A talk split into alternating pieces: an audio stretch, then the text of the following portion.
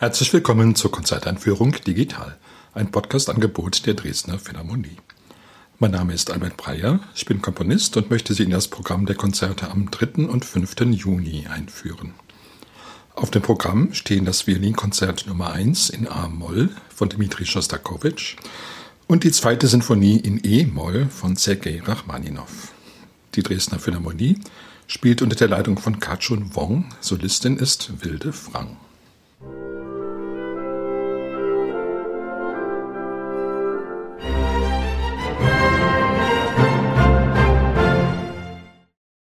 Man die russische Musik hört, so hat man doch sehr oft den Eindruck, dass sich in dieser Musik die ganze Weite des russischen Landes widerspiegelt große, endlose Ebenen, weite Horizonte. Und das Interessante ist, dass dieser Eindruck bei vielen russischen Musikstücken von Anfang an vorhanden ist. Also es ist gar nicht unbedingt nur so, dass sich dieser Eindruck im Laufe der Stücke, im Laufe des Hörens erst allmählich einstellt, sondern manchmal schon nach ganz wenigen Tönen ist es so, dass man dieses Gefühl bekommt, dass es hier einfach ganz, ganz große Räume sind, in denen sich die Musik bewegt.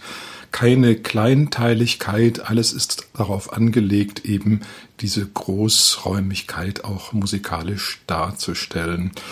Das ist so ein Geheimnis, was man vielleicht gar nicht so analytisch darstellen könnte. Wahrscheinlich hätten da selbst die Theoretiker einige Schwierigkeiten, das so hieb- und stichfest zu beweisen. Aber es ist etwas, das ich dem Gefühl wahrscheinlich jeden Hörers schon ganz bald mitteilt. Wenn etwa das Violinkonzert in A-Moll von Schostakowitsch, sein erstes Violinkonzert, erklingt, dann hat man auch schon ganz zu Anfang dieses Gefühl, nun, das wird jetzt keine kleinteilige, keine kurzatmige Sache, sondern eine sehr weit ausschwingende. Es ist ja durchaus so, dass es Violinkonzerte gibt, die eher auf diese Kleinteiligkeit angelegt sind, die eine Ansammlung sind von Effekten, die eigentlich eher dann ganz schnell auch wieder vorbei sind. Keine großen Sachen, sondern kleine Delikatessen. So ein Violinkonzert ist das von Schostakowitsch ganz sicher nicht. Dazu trägt allerdings auch dabei, dass es ein im tiefsten Sinne sehr tragisches Stück ist.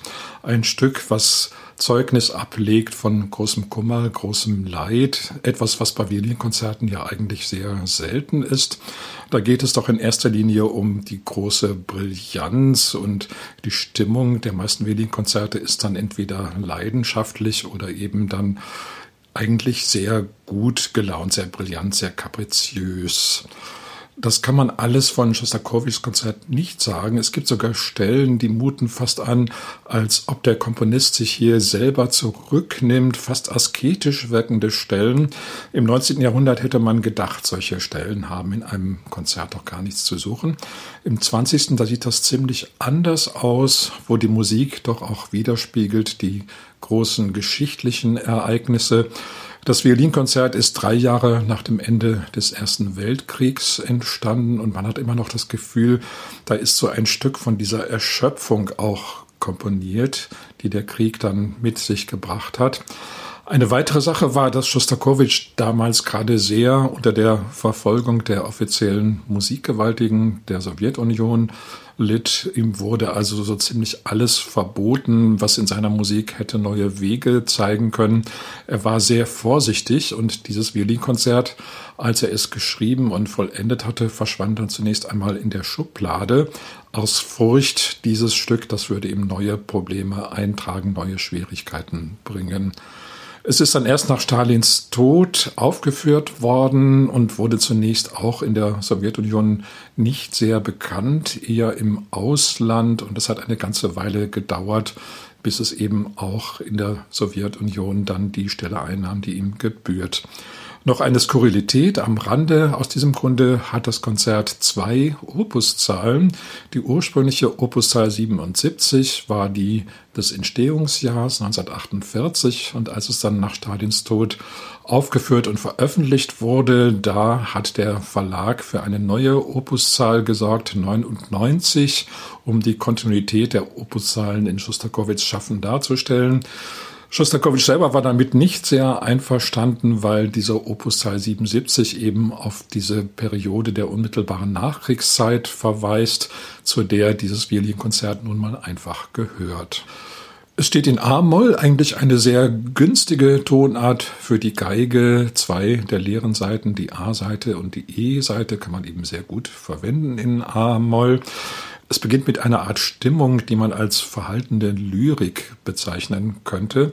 Die Sologeige ist zwar von Anfang an ziemlich aktiv beschäftigt, aber spielt gar nicht so sehr virtuos, gar nicht so sehr primadonnenhaft, sondern spinnt eher so einen endlosen musikalischen Faden, manchmal fast unaufwendig. Das Orchester begleitet dementsprechend auch zurückhaltend und erst ganz allmählich stellt sich so eine gewisse Sättigung ein, hat man das Gefühl, es ist eben doch ein echtes Konzert, was alle Seiten der Virtuosität des Solisten eben zeigen will. Das Ganze wird dann ein sehr, sehr großer Bogen, dieser Satz, und eigentlich aber auch so, dass man das Gefühl hat, hier ist noch lange nicht alles gesagt. Es ist doch auch anteilig ein bisschen ein großes Präludium, dieser Satz. Als zweiter Satz folgt ein Scherzo, ein sehr grimmiges, aggressives Stück, so in der Art, wie man es eher sonst aus Shostakovichs Sinfonien kennt. Scherzi sind in Violinkonzerten ja eigentlich ausgesprochen selten. Johannes Brahms hat eines geplant für sein Violinkonzert in D-Dur und ist dann später wieder rausgenommen. In Klavierkonzerten ebenfalls selten. Brahms hat dieses ursprünglich für das Violinkonzert geplante Scherzo dann in sein zweites Klavierkonzert eingefügt, aber auch das eher eine Ausnahme. Das Scherzo ist eben, wenn es von dieser aggressiven, grimmigen Art ist, eben auch eher geeignet für ein großes, volles Orchester. Hier allerdings erhält auch die Sologeige die Chance hervorzutreten und eigentlich kann sie ja auch sehr ruppig werden, vor allen Dingen, wenn die Geige dann Doppelgriffe spielt, die immer so ein bisschen rau klingen und intonatorisch sehr schwierig sind, dann entfaltet sich da doch auch eine Aggressivität, die man sonst der Geige vielleicht gar nicht zutrauen kann. Wie meistens bei solchen Sätzen von Schostakowitsch ist dann die Angelegenheit doch eher sehr kurz, zwar sehr laut und auch ein bisschen brutal, aber man wird dann eben auch nicht allzu lange damit gequält mit diesen sehr negativen Stimmungen. Dafür ist der dann folgende dritte Satz umso ausgedehnter, eine Passacaglia in F-Moll. Die Passacaglia ist ja eigentlich eine altehrwürdige Form, eine barocke Form und beruht darauf, dass ein Grundthema, das in der Regel zuerst im Bass erklingt, immer wiederholt wird und dazu eben Gegenstimmen kommen und auch die Harmonik geändert wird eigentlich eine Art Variationsprinzip, nur dass es eben auf einem Bassthema beruht. Es ist dann schon durchaus so, dass das Passacaglia-Thema auch in die höheren Stimmen wandern kann, aber das in der Regel nicht sofort, sondern erst ganz allmählich im Verlauf des Satzes. Das tut es auch hier. Zunächst spielt die Geige nur Gegenstimmen, aber dann steigert sich die Musik und schließlich erklingt das Thema eben auch sehr hoch in der Solo-Geige. Das Ganze ist ein sehr ergreifender Satz, immer noch düster, aber dafür sehr kantabel und in diesem Satz wird sehr viel von dem Wirklichkeit, was in dem ersten Satz nur angedeutet gewesen war.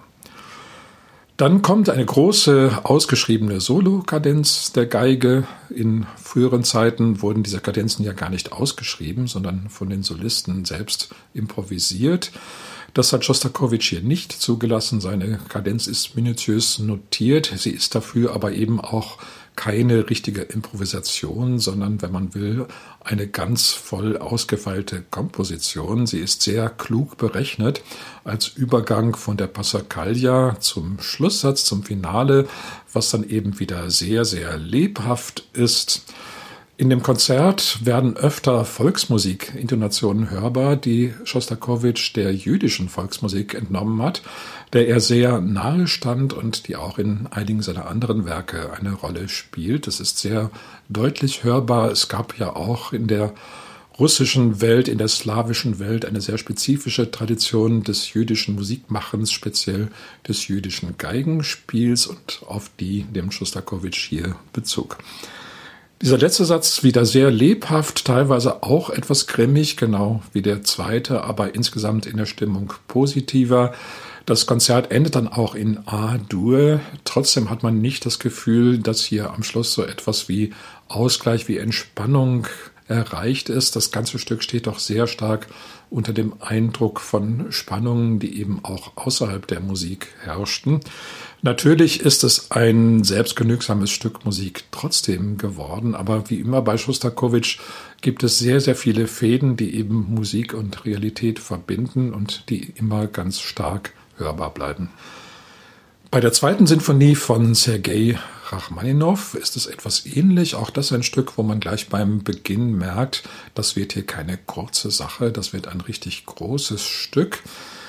Die ursprüngliche Fassung der Symphonie dauert dann auch so um die 60 Minuten. Allerdings hat Rachmaninow später Kürzungen vorgenommen, so weit, dass das Stück dann nur noch gut die Hälfte lang war, also ungefähr 35 Minuten.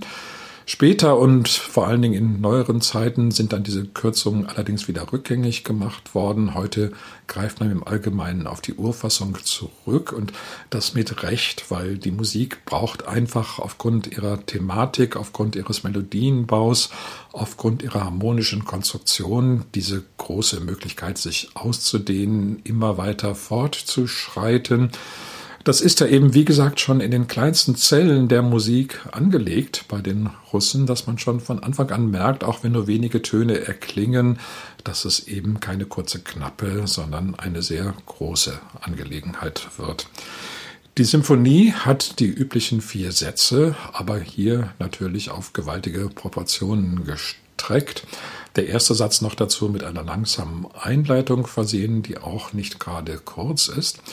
Und man kann ja die Kunst bewundern, mit der Rachmaninow eben die Musik hier immer weiter gehen lässt, so ungefähr einem imaginären Horizont zu, der aber nie erreicht wird. Das heißt, es eröffnen sich immer neue Weiten, neue Ebenen.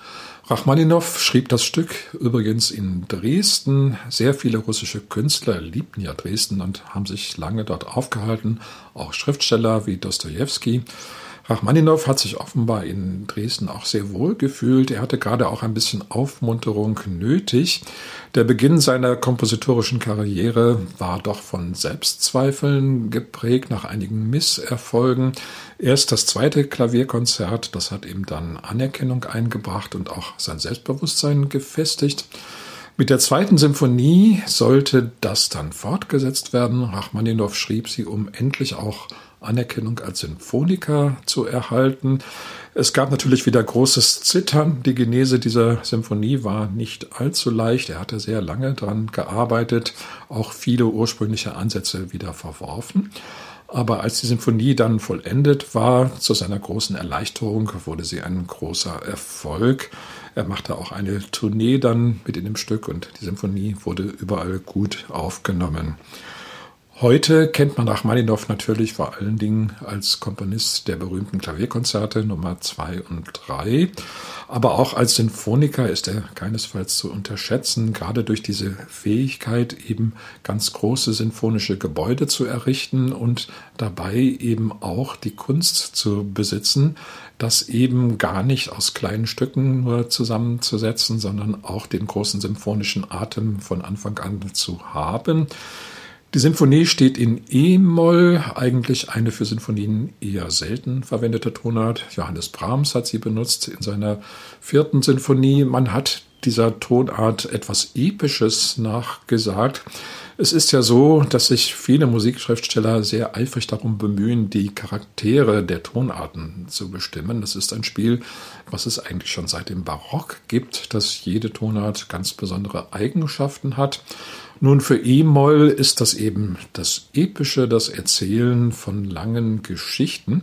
So eine lange Geschichte ist eben auch diese zweite Symphonie von Rachmaninow. Dabei auch fast ein bisschen so, dass man das Gefühl hat, nun, es könnte so ein Programm dabei gewesen sein. Darüber weiß man allerdings nichts. Es bietet sich doch da als ein Stück absolute Musik. Allerdings die Vorstellung, dass es da um irgendwelche russischen Sagen gibt, irgendwelche weit ausgesponnenen Geschichten, die ist da nicht allzu fernliegend. Zum Abschluss noch einmal der Hinweis auf die Konzerte. Sie finden statt am 3. Juni um 19.30 Uhr und am 5. Juni um 18 Uhr im Kulturpalast Dresden. Ich wünsche Ihnen viel Freude.